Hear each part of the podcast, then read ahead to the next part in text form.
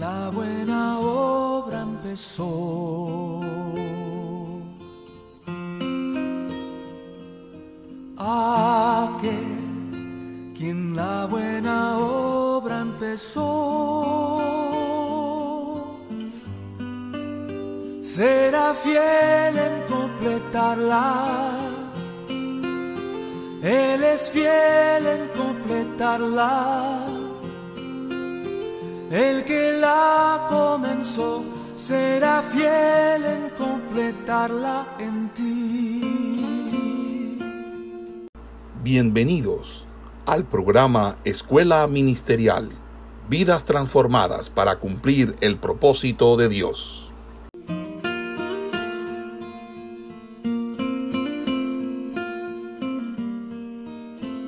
Si la lucha que enfrentas a tu esperanza tornó ya sin paz, o de tanto esperar ya perdiendo tu canción estás.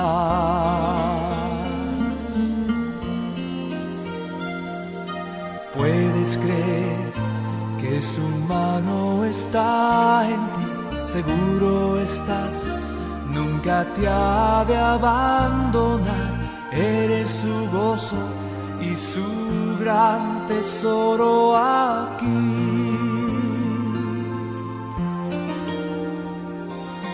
aquel quien la buena obra empezó.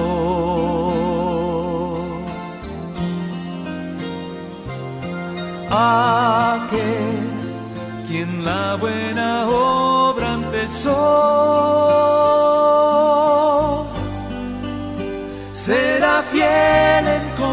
completarla. Él es fiel en completarla.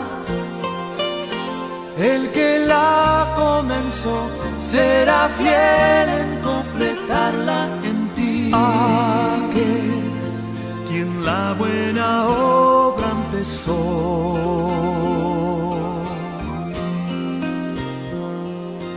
Aquel quien la buena obra empezó será fiel en completarla. Él es fiel en completarla. El que la comenzó será fiel en completarla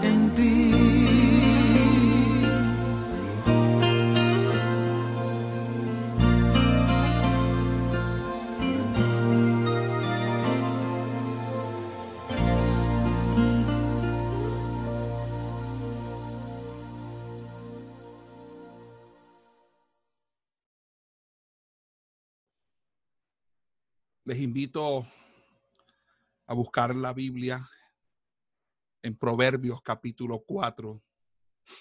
Proverbios capítulo 4.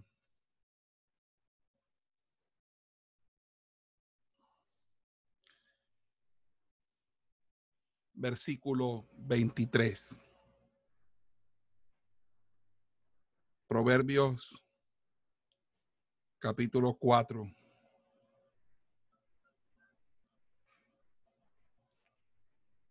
Versículo 23. Y leemos con la bendición del Padre, ya hemos orado, entramos directo al mensaje enseguida. Dice la palabra del Señor, sobre toda cosa guardada, guarda tu corazón, porque de él mana la vida. Amén.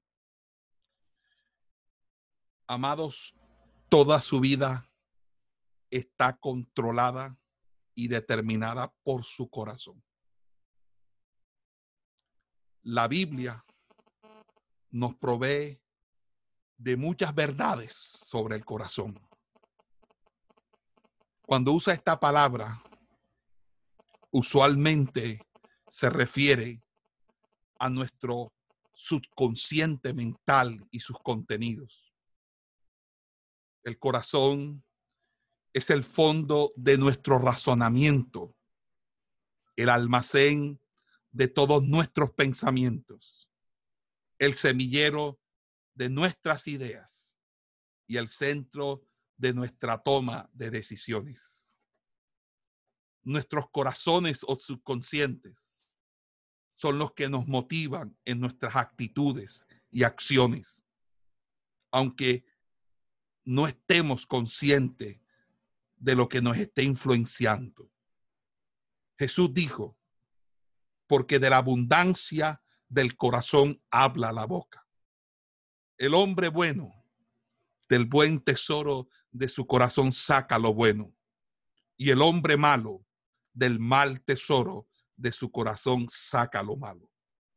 Pero lo que sale de la boca, del corazón sale, y esto contamina al hombre. Porque el corazón o del corazón salen los malos pensamientos, los homicidios, los adulterios, las fornicaciones, los hurtos, los falsos testimonios, las blasfemias. Estas cosas son las que contaminan al hombre. Pero el comer con las manos sin lavar no contamina al hombre. El hombre bueno del buen tesoro de su corazón saca lo bueno. Y el hombre malo del mal tesoro de su corazón saca lo malo. Porque la abundancia del corazón habla la boca. En estas simples declaraciones que hizo Cristo, se nos revela el principio del corazón y su poder para controlar toda la vida. De acuerdo con Jesús, todas nuestras acciones son motivadas por el contenido de nuestros corazones o por lo que esté almacenado en nuestra subconsciencia. Las verdaderas actitudes y creencias de las personas con frecuencia son manifestadas cuando están bajo presión. Allí se revela. Allí se revela lo que hay en su corazón. La palabra hebrea que se tradujo corazón es el término lep, que quiere decir voluntad, sentimiento, intelecto o también hombre interno. Aquí la palabra está diciendo que el corazón no es el músculo cardíaco que bombea la sangre al corazón, del, perdón, a la sangre a todo el cuerpo. Ese es el corazón visto desde la fisiología. Pero cuando hablamos del corazón, hablamos de nuestra verdadera individualidad donde brotan nuestras intenciones. En Proverbios capítulo 3, versículo 3, cuando la Biblia habla allí, en ese texto de Proverbios 3.3, dice, nunca se aparte de ti la misericordia y la verdad. Átalas a tu cuello y escríbelas en la tabla de tu corazón.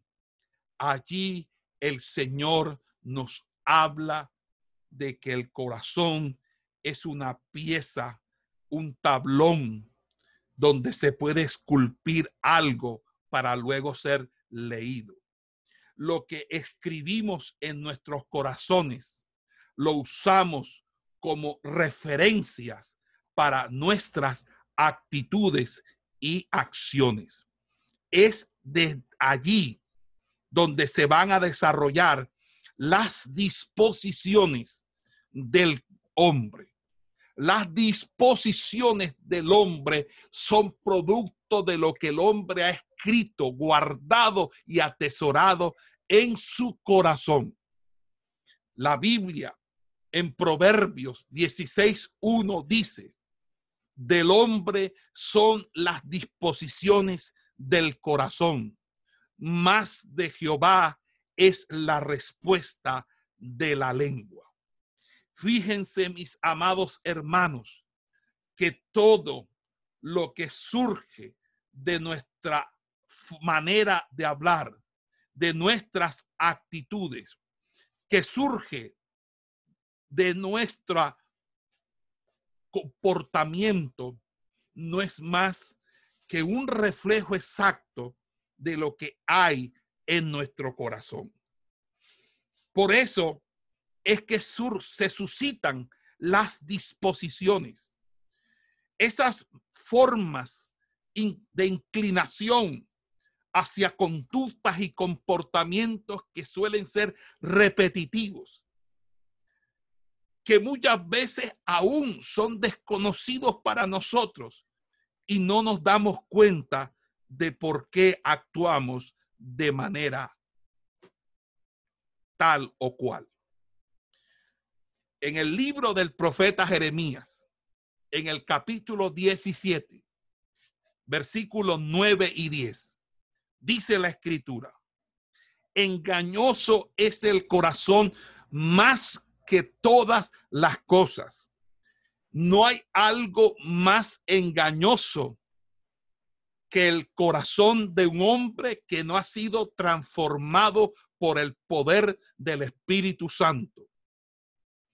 El corazón juega tramas, estratagemas, estrategias de dominación para salirse con las suyas, para poder así ser el hacedor de lo que el ego pide, solicita y requiere como autoalimentación. Por eso dice que el corazón es perverso. ¿Quién lo conocerá? Pregunta el profeta. Responde Jehová, yo Jehová, que escudriño la mente, que pruebo el corazón para dar a cada uno según su camino y según el fruto de sus obras. Amado hermano, el Creador examina el fondo de nuestras actitudes. Él mira lo que está dentro de nosotros mismos.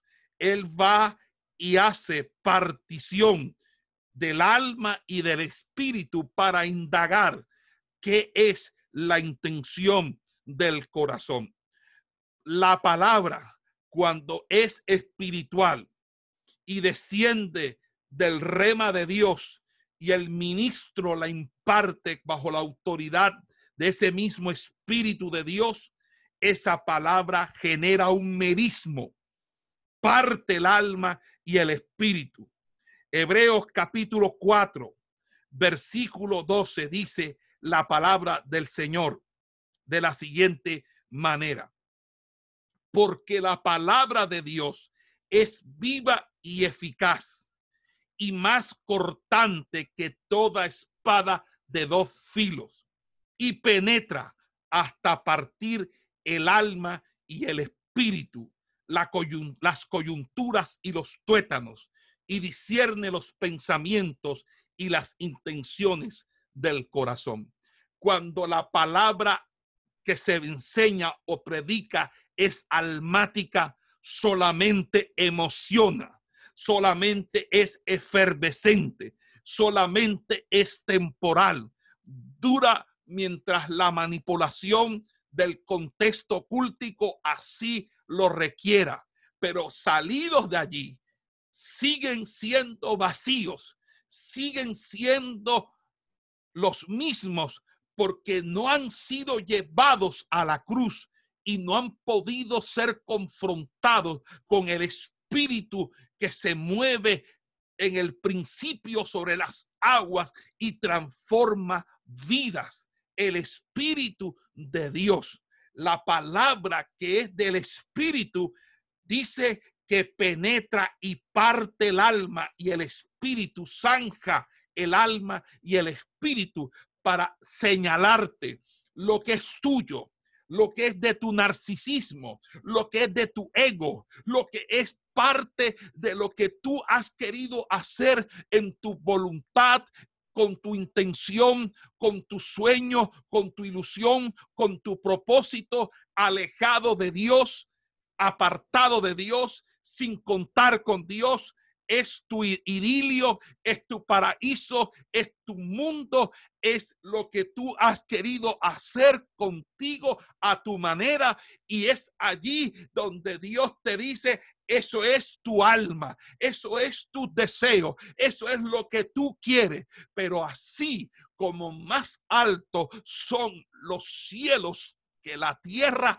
así son más altos mis pensamientos que los tuyos. Mira lo que hay en tu espíritu consignado. ¿Qué es lo que yo quiero trabajar con tu espíritu, contigo? Y quiero revelarte los, los pensamientos y las intenciones que hay en tu corazón. Amados hermanos, nosotros estamos sujetos a nuestras responsabilidades, no solo por nuestras acciones, también por nuestras actitudes y nuestros pensamientos.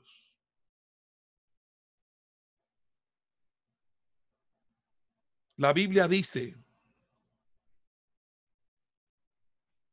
que cualquiera cosa que tú valores, cualquier cosa que para ti tenga importancia o trascendencia. Allí tendrás colocado tu corazón.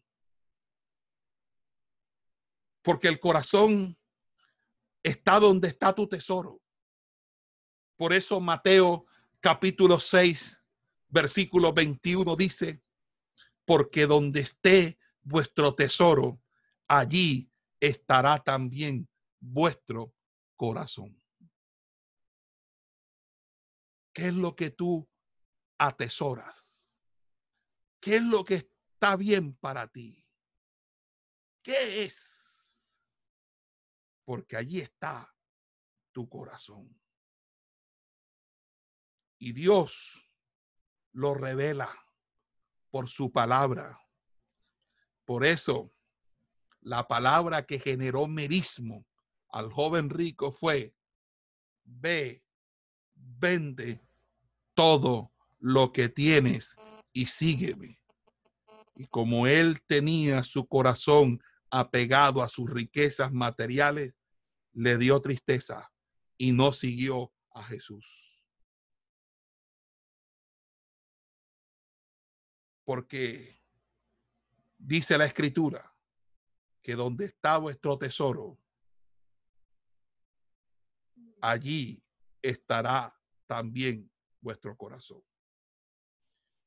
Y usted realmente, hermano, no cree algo hasta que está en su corazón. Si tú valoras la riqueza terrenal más que la espiritualidad, la pureza, la bondad, la misericordia, entonces el origen de tus motivaciones son las riquezas terrenales. Jesús lo enseñó y lo enseñó con una parábola, la parábola del perdón, concluyendo de la siguiente manera con este pensamiento, que debes perdonar a tu hermano de todo corazón. Y piense usted lo que eso significa. Considera Cristo que si no se perdona con todo el corazón, no se ha perdonado. Porque usted puede decirles a todos que le ha perdonado, pero en su mente puede irse diciendo, no te perdono. En efecto, Jesús está diciendo cuando hayas liberado a la persona en tu corazón, entonces realmente le has perdonado. Usted no, no ha dicho solo palabras, sino que le ha perdonado en lo profundo de su ser. Y en esencia debemos tener nuestra conciencia y nuestro subconsciente lleno de los pensamientos, de las palabras, de la naturaleza, de los atributos y de las características de Dios, porque la manera de ser nuestra, cuando llegamos a Cristo, es la manera como nosotros concebimos a Dios. Usted vive su espiritualidad conforme a como usted concibe a Dios. Si su pensamiento sobre Dios es defectuoso porque no tiene fundamento doctrinal para ello, obviamente su manera de ser y de conducirse será con muchas fisuras y grietas, porque lastimosamente usted no está andando sobre la roca. Y Jesús no solamente habló sobre el perdón, hablando, haciendo la relación del perdón con el corazón, sino también con la fe. Porque él dijo, porque de cierto digo que cualquiera que dijere a este monte, quítate y échate en el mar, y no dudare en su corazón, sino creyere que será hecho lo que dice, lo que diga le será hecho. Usted puede mentalmente reconocer algo, pero usted lo sigue dudando en su, en su corazón. Y cuando es así, usted no va a conseguir nada. Por eso de labios me honran, pero su corazón está lejos. Es por eso que las montañas no se mueven en nuestras vidas, porque todavía no ha penetrado ese rema en nuestro corazón porque nuestro creer debe ser profundamente y llegar hasta el asiento de nuestras emociones, de donde surgen nuestras creencias y nuestras convicciones. Si no rompemos ciertos hábitos, es porque no hemos colocado los pensamientos y las actitudes correctas que el Espíritu quiere derramar y ministrar e impartir en nuestro corazón, porque mantenemos una dureza en nuestro corazón. Y el corazón del ser humano es su peor parte antes de ser regenerado. Pero cuando es regenerado el corazón, es lo mejor que se puede tener porque se va a tener un corazón conforme al del Señor. Allí se asientan nuestros principios y la fuente de nuestros actos. Y Dios está observando nuestro corazón, discriminándolo, discerniéndolo, escudriñándolo. Por eso convertirse es algo de corazón. Y luego que nos convertimos, necesitamos mantener el corazón con Dios. Y es allí donde entra el mensaje. Porque nosotros necesitamos mantener un corazón con Dios y conforme al Señor.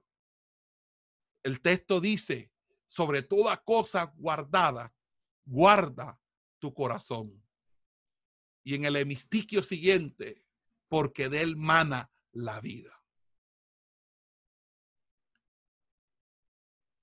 El corazón tiene que ser guardado. El corazón tiene que ser diligentemente guardado. Porque si no guardamos tu, el corazón, vamos a tener problemas.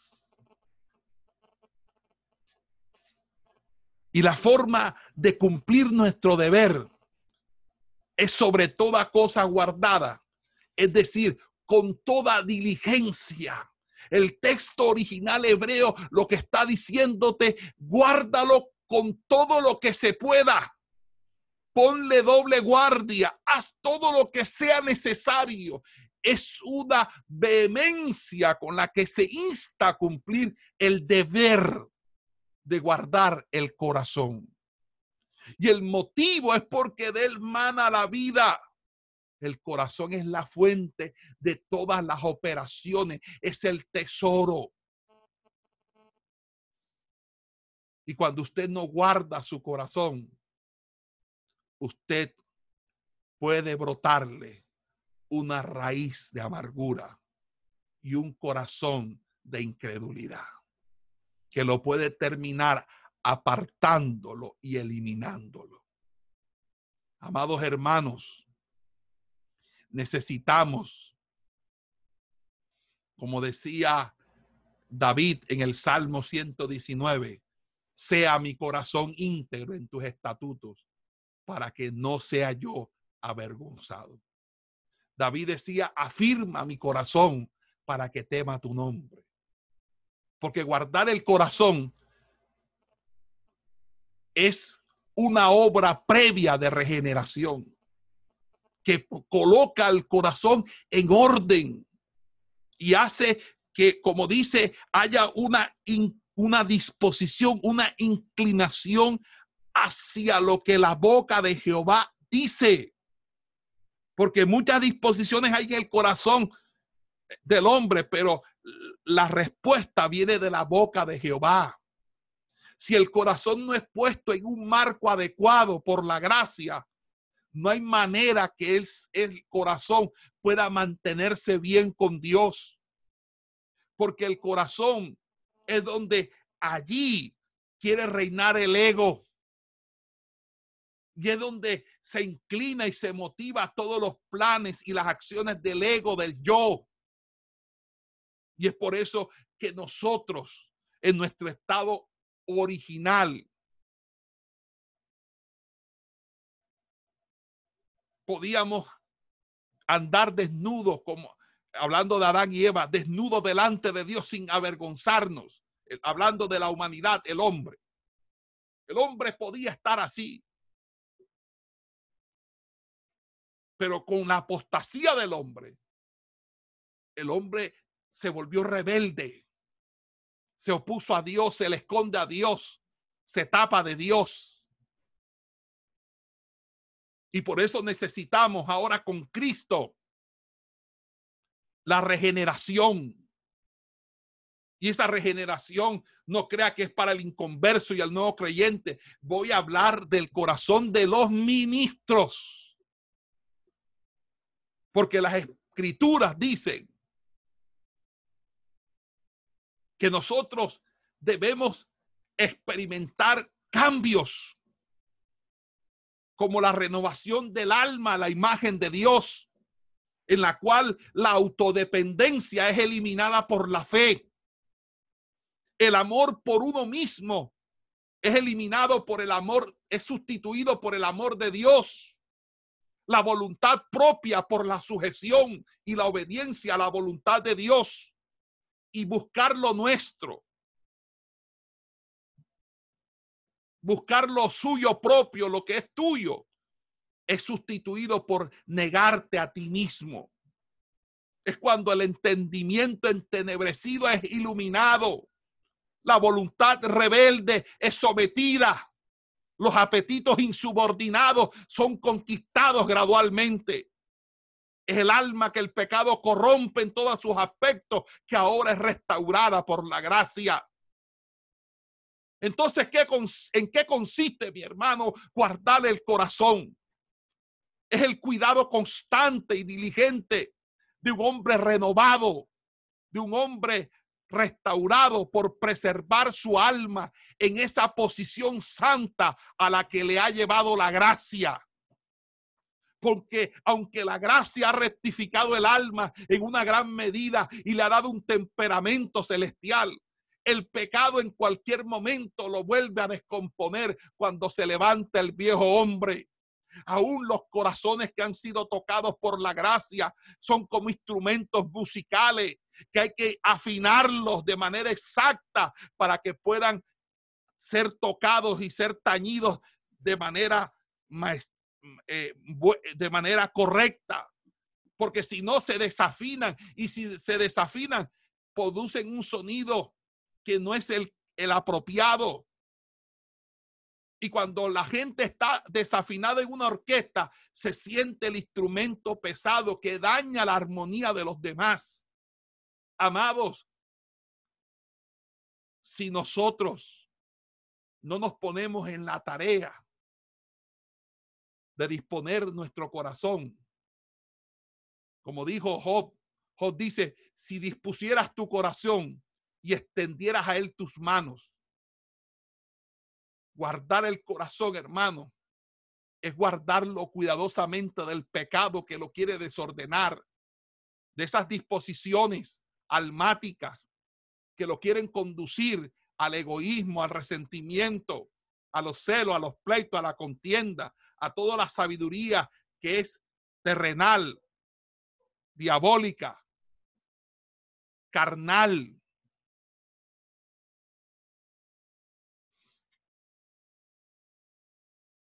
y los ministros necesitamos cuidar nuestro corazón. Y voy a hablar de seis aspectos nada más, seis aspectos particulares que implican guardar el corazón. El primero, usted debe observar frecuentemente la disposición de su corazón. ¿Cuál es la inclinación que posee su corazón. Las personas carnales y meramente formales no prestan atención a esto. No pueden comunicarse con sus propios corazones. Hay personas de 40, 50, 60 años que no ni siquiera entienden sus propios corazones. Y es difícil que alguien se reúna consigo mismo y haga esto. Pero las personas santas, pueden hacer lo que se llama, escucha ese término, soliloquios. Y no le estoy hablando algo raro, soliloquio es hablar en voz alta cuando uno habla consigo mismo. Y en la Biblia hay soliloquios. Por ejemplo, los salmistas decían, meditaba en mi corazón. Hay momentos en que el ministro en a solas tiene que hablar consigo mismo, hablar con su corazón porque el alma se hace sabia cuando se sienta en silencio. Por eso Jeremías dice que es bueno que el hombre calle y haga silencio desde, desde la juventud, porque fue Dios quien se lo impuso. Si usted no puede observar su corazón y darse cuenta las disposiciones que ha tenido y revisarlo y decir, ¿por qué yo hice esto? La Biblia dice si nos analizásemos a nosotros mismos. Y eso es importante. Moisés dijo en el Salmo 90, enséñanos a contar nuestros días de tal modo que traigamos al corazón sabiduría. O sea, observar frecuentemente la disposición del corazón. Lo segundo, humillarse profundamente por las maldades y desórdenes del corazón. Dice la Biblia que Ezequías se humilló a sí mismo por el orgullo de su corazón. Como consecuencia, se ordenó al pueblo abrir sus manos en oración a Dios, siendo consciente de la enfermedad de sus propios corazones. Por esa razón, muchos corazones íntegros se han postrado delante de Dios y han confesado, porque saben que guardar bien el corazón es como guardar un ojo. Si un poco de polvo entra en el ojo, no va a parar de parpadear y lagrimear hasta que haya sacado el sucio. De la misma forma, un corazón íntegro no puede descansar hasta que haya sacado fuera sus problemas y derramado sus quejas delante del Señor. No permitas que tu corazón sea un zafacón, creo que es el término, un basurero del diablo. Porque hay personas que han sido heridas, son porque han sido víctimas, pero se han convertido ellas en victimarios. Y no hay peor víctima que el victimario. Y no hay peor victimario que el que ha sido víctima. Y tienes que cuidarte. Porque aquí el problema no es quien te hace daño. El problema es que tú te dejes que eso te dañe. Porque Dios y usted lo deben perdonar. Porque eso es lo que va a traer a usted vida y vida en abundancia y madurez. Porque uno en el ministerio recibe muchas desilusiones, recibe traiciones, muchos irrespetos, muchas cosas que lo apesadumbran a uno, lo entristecen a uno.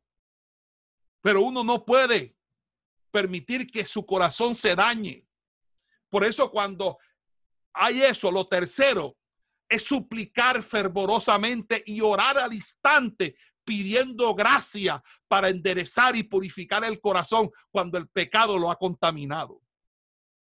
El Salmo 19 dice, líbrame de mis errores aún de los que me son ocultos. El salmista dice, afirma mi corazón para que tema tu nombre. Siempre nosotros tenemos que tener una petición delante del trono de la gracia de Dios.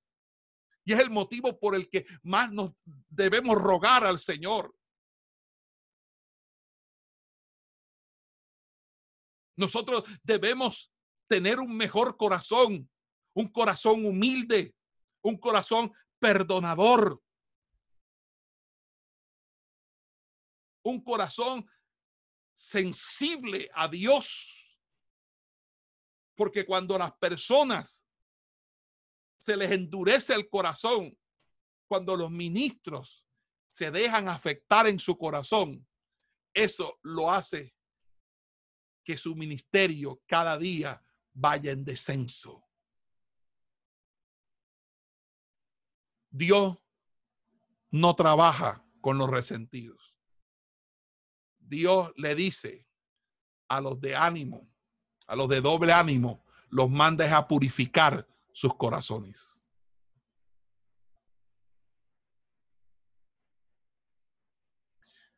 Hermanos, así como cuando usted se hiere y enseguida busca cómo vendarse, eso mismo tiene que hacer con el corazón cuando sufra una decepción. Tírese de rodillas. Métase en su cuarto. Y hasta que no arregle eso en su corazón con Dios, no salga. Cuarto punto. Uno debe imponerse un fuerte compromiso sobre uno mismo para caminar con Dios más cuidadosamente y evitar las ocasiones en las que el corazón puede verse inducido a pecar. Jos decía, hice pacto con mis ojos. Nosotros debemos guardarnos. Haga un ejercicio, hermano. Haga esto. Tome una lista de todo lo que usted le gusta hacer. De todo lo que usted le gusta hacer y de todo lo que usted le dedica tiempo. Televisión, juego, fútbol. Ponga esa lista y no, se, no me quede mirando así feo, porque yo sé que es así. Ponga toda esa lista y al frente de esa lista, póngale el tiempo que usted realmente le dedica y súmelo. Y ponga eso con el tiempo que usted le dedica a Dios y haga esto. Elimine todo eso y ese tiempo dedíqueselo a Dios. Y dentro de unos meses yo le voy a decir qué ministerio va a tener usted. Porque estamos perdiendo mucho tiempo. Y a veces no solamente es en entretenimiento, es a veces en cosas que nosotros mismos nos, nos hacemos a cargo, sin, a veces sin necesidad, porque no tenemos claras nuestras prioridades. Y cuando usted está en el ministerio, usted debe tener claras sus prioridades. Y la prioridad fundamental de los ministerios es la oración y la palabra. Y debe ser la oración más que la palabra. Porque a veces estamos más metidos en la predicación pública que descuidamos la oración. Y tenemos que ser equilibrados en eso porque ahí hay un peligro ahí. Y necesitamos, hermanos, porque nosotros necesitamos, así como usted le cambia el aceite al carro, así como usted le echa agua al carro, así como usted cambia el filtro de, la, de la máquina de ozono que le purifica el agua, así también usted tiene que pasar tiempos con Dios. El quinto punto, mi hermano, es tener un celo santo y constante sobre nuestros corazones. Un celo rápido por uno mismo es algo que preserva muy bien del pecado. El que guarda su corazón debe tener despierto el discernimiento para ver surgir cualquier emoción desordenada, tumultuosa.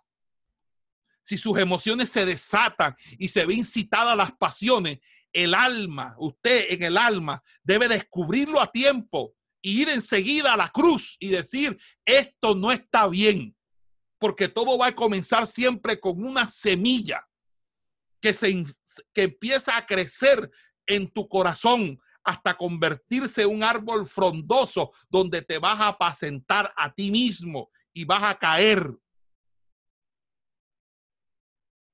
Hay que ir porque allí es donde uno se perfecciona en el temor de Dios. Debe haber temor en nosotros cuando hay y cuando descubrimos una inclinación. Cuando de pronto usted está en el internet y de pronto está haciendo algo y le mandan una imagen sugestiva sexual y usted empezó a quedársela mirando y no la rechazó inmediatamente, perdóneme lo que yo le voy a decir, pero significa que hay algo que ya, ya está haciendo mella en usted. Así de radical tenemos que hacer nosotros, hermanos, porque Dios está demandando en este tiempo perfección en sus ministros.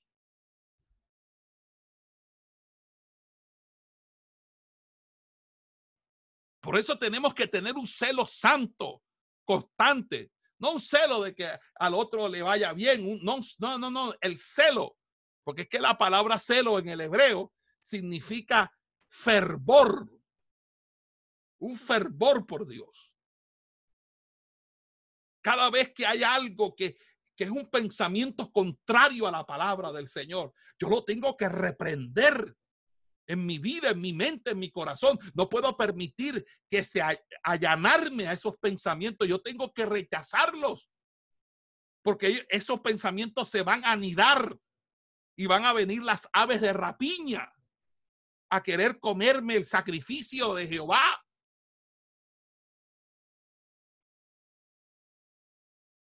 Es importante eso, porque el que guarda su corazón debe vivir con temor y temblor.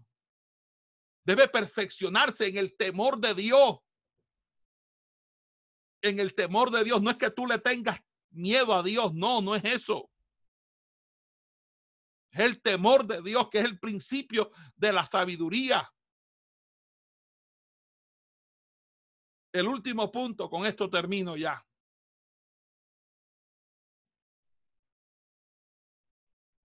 Debemos ser conscientes de la presencia de Dios con nosotros y poner al Señor siempre delante de nosotros. Hermano, nosotros no vencemos al pecado. Quien vence al pecado por nosotros es Cristo. Por eso nosotros somos más que vencedores, porque Él vence y nosotros somos más que vencedores porque recibimos el, el, la ganancia del que venció.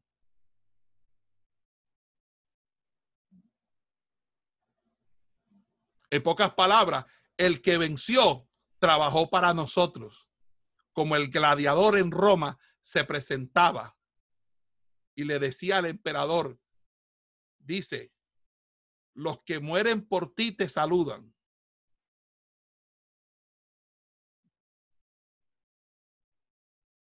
Él murió por ti para que tú disfrutaras ahora de esa salvación que Él consiguió con su muerte en la cruz del Calvario.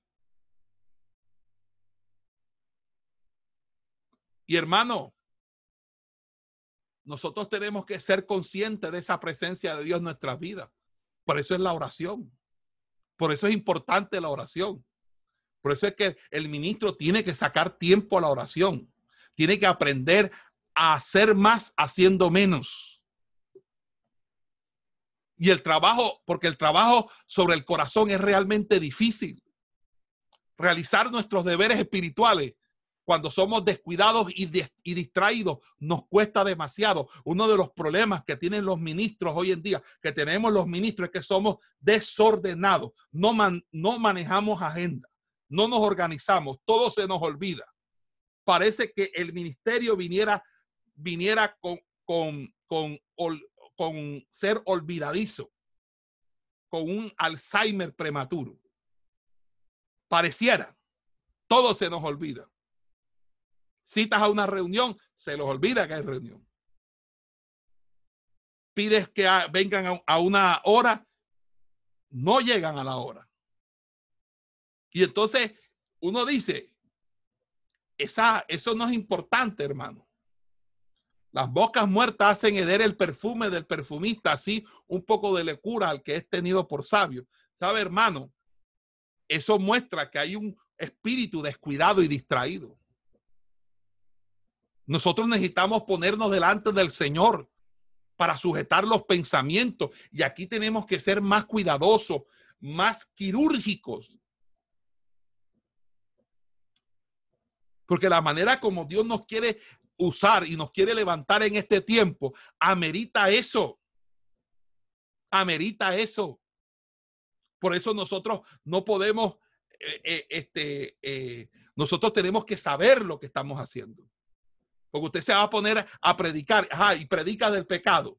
Y de pronto le, le salen con, con, con un video que usted mismo se filmó teniendo relaciones incómodas. ¿Ah? Tiene que cuidarse en todo eso, hermano. Porque nosotros necesitamos, en este momento el pueblo necesita que sus sacerdotes se esfuercen por santificarse, por purificarse, por lavar sus vestiduras sacerdotales, para que Dios le entregue a usted como a Josué vestiduras nuevas, vestiduras limpias y no las vestiduras inmundas que, eh, que Satanás quiere vestirlo a usted. Y para eso necesitamos la intimación, por eso necesitamos volvernos a Dios de corazón. ¿Por qué volvernos a Dios de corazón? Porque aquí es donde verdaderamente se necesita conseguir la, la facilidad, la destreza en el lenguaje de oración.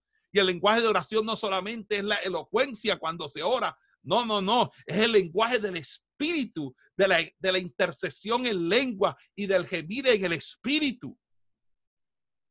Para conseguir que el corazón se quebrante por el pecado al confesarlo.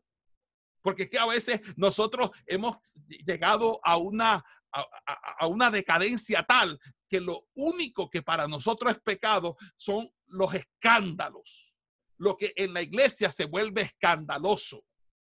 Pero resulta que necesitamos reivindicar una moralidad privada, una moralidad que es tan importante para Dios, porque habla de una integridad donde el enemigo no tenga nada que decir ni acusarnos a nosotros, porque estamos cubiertos y en las manos, porque nuestra vida está escondida en Cristo en lugares celestiales.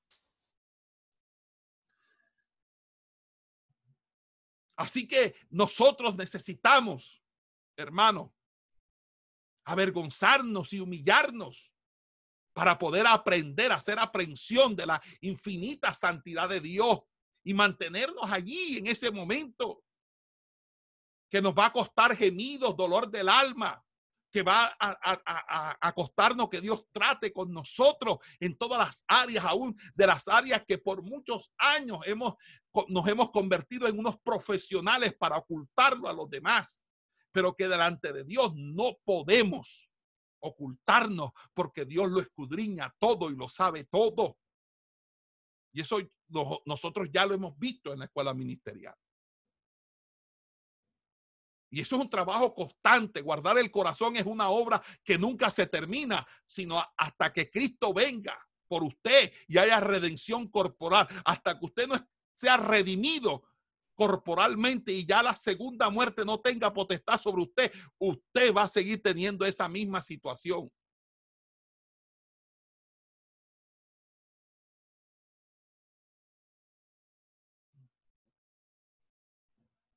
Amén. Amados hermanos.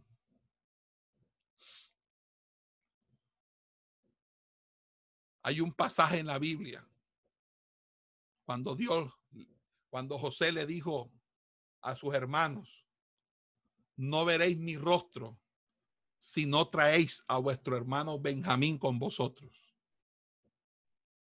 Entre los paganos, cuando un animal se ofrecía como sacrificio, lo primero que el sacerdote miraba era el corazón. Y si no era adecuado, el sacrificio era rechazado.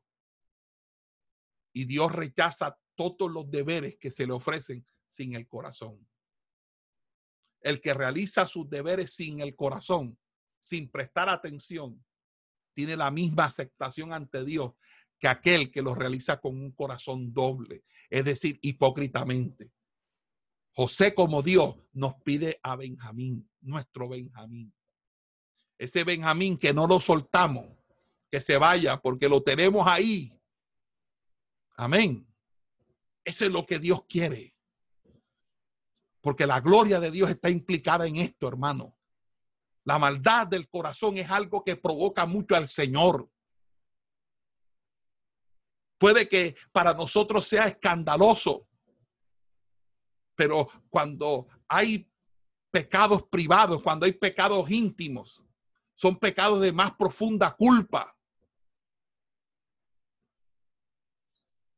Por eso en Génesis capítulo 6 dice la escritura, y vio que todo designio de los pensamientos del corazón. Mire lo que vio Dios. Los designios de los pensamientos del corazón de ellos era de continuo solamente el mal y él les envió el juicio, el juicio del diluvio.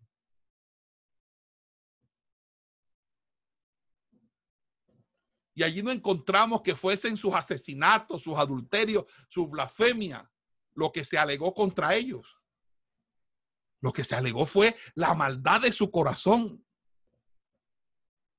Y nosotros tenemos que dejar esas, e, esas maneras perversas con las que a veces nosotros actuamos con la que nosotros eh, nos hacemos daño entre nosotros porque nos mordemos los unos a los otros. Cuidado con eso. Cuidado con eso. Amén. Cuidado con eso. Que muchos pastores están metiendo eh, la mano en contra de lo que se enseña. ¿Ah? Alguien se levantó diciendo, eh, tratando de desprestigiar lo que se enseña. Y hay que ver que cuidado te estás metiendo con Dios, que cuidado tú te estás blasfemando contra el Espíritu Santo, porque muchas veces eh, por, no es tanto la, la, doctrina, es que no te gusta que no seas tú el que la estés enseñando. Y hay que tener cuidado con eso. porque nosotros tenemos que ser puros de corazón. Por eso cuando Dios habla al profeta Jeremías y, para que le hable a, Jerusalén, Él le dice, lava tu corazón de maldad, Jerusalén, para que seas salva.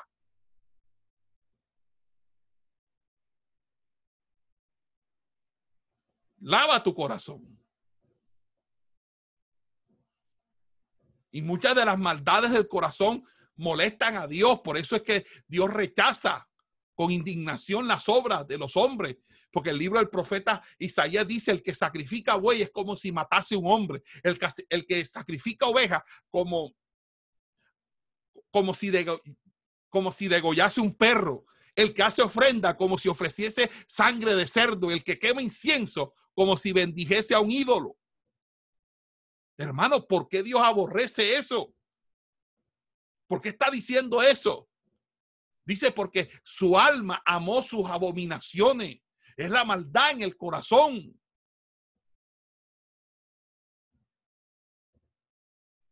Dice la escritura que, que, que, que Pedro reprendió a, a, Simón el mago y le dijo, arrepiéntete pues de esta tu maldad y ruega a Dios si quizás te sea perdonado el pensamiento de tu corazón. Le dijo así.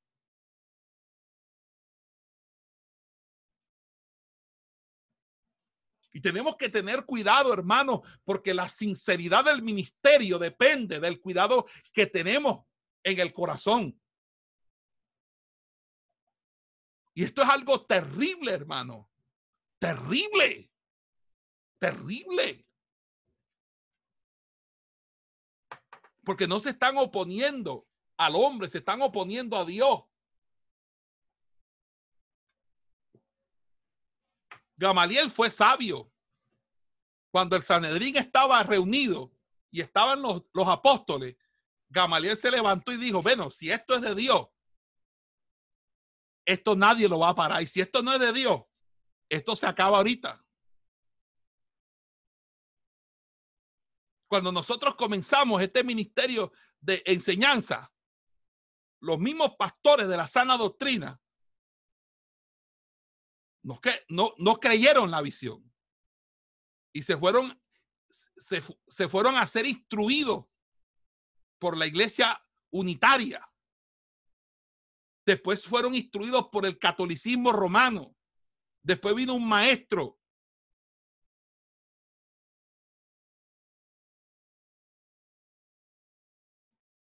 que era de una corriente religiosa anglicana y los, los de sana doctrina no venían a ser enseñados. Preferían irse a estudiar con, con, con, con otras denominaciones que no tienen la, la sana doctrina. Y me dicen ustedes que eso es sana doctrina. Eso no es sana doctrina. Eso no es sana doctrina. Y les pasa como Jehú. Jehú. ¿Sabe que Jehú, Jehú dice la escritura, que tenía celo. Y él mató y exterminó la casa de Acab y a Jezabel. Pero Jehú no cuidó de andar en la ley de Jehová con todo su corazón. Son buenos para predicar sobre ropa, son buenos para predicar sobre muchos temas donde eh, se sienten con un mazo para darle duro a todo el mundo. Pero a la hora de la verdad, no buscan la unidad, no buscan la visión de cuerpo. ¿Por qué? Porque hay algo mal en su corazón y hasta que no reconozcan, van a mantenerse en sus territorios. Allí. Nosotros necesitamos, hermano, vencer. Porque mire, Jehú Dios lo bendijo temporalmente, pero solo le permitió alcanzar hasta la cuarta generación de sus descendientes en el trono de Israel. Porque Jehú cayó en una hipocresía, porque no se preocupó de andar en los caminos del Señor con su corazón.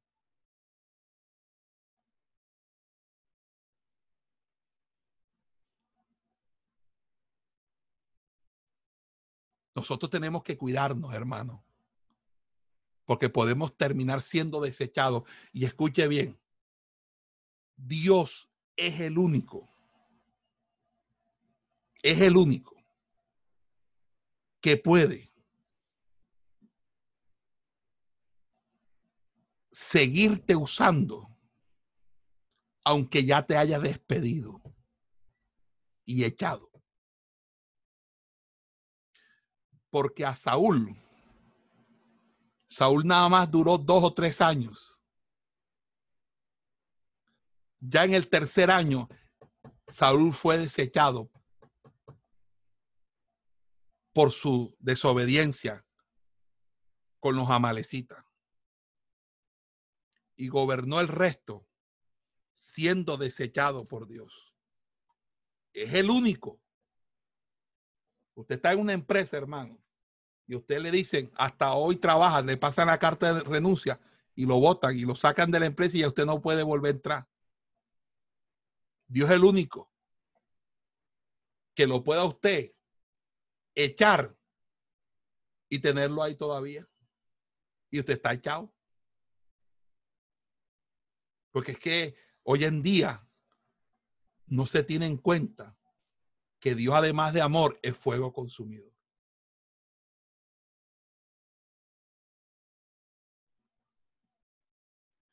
Por eso, cuando fueron donde el profeta Ezequiel, Dios le habló a Ezequiel y le dijo, mira, ellos van a venir a ti como viene el pueblo y estarán delante de ti como pueblo mío y oirán tus palabras, pero no las pondrán por obra. Antes hacen halagos con su boca y el corazón de ellos anda en pos de su avaricia. Nosotros tenemos que cuidarnos de que nuestro corazón se guarde para Dios. Porque si no se guarda, vamos a tener problemas serios con el Señor. Y podemos terminar siendo desechados por Dios. Así que cuida de todas las cosas guardadas. Ministro, guarda tu corazón. No importa. Si se te fue la mitad de la iglesia, dale gloria a Dios. Si se te levantó el que tú instruiste, dale gloria a Dios. Al que tú le diste la mano, dale gloria a Dios. Si, si no te reconocen, no te honran como ministro, dale gloria a Dios. Dale gloria a Dios. Porque a ti te llamó fue Dios y Él es el que te va a sostener. Pero guarda tu corazón, ministro. Porque Dios está exigiendo perfección en este tiempo. El juicio de Dios está aquí, hermano.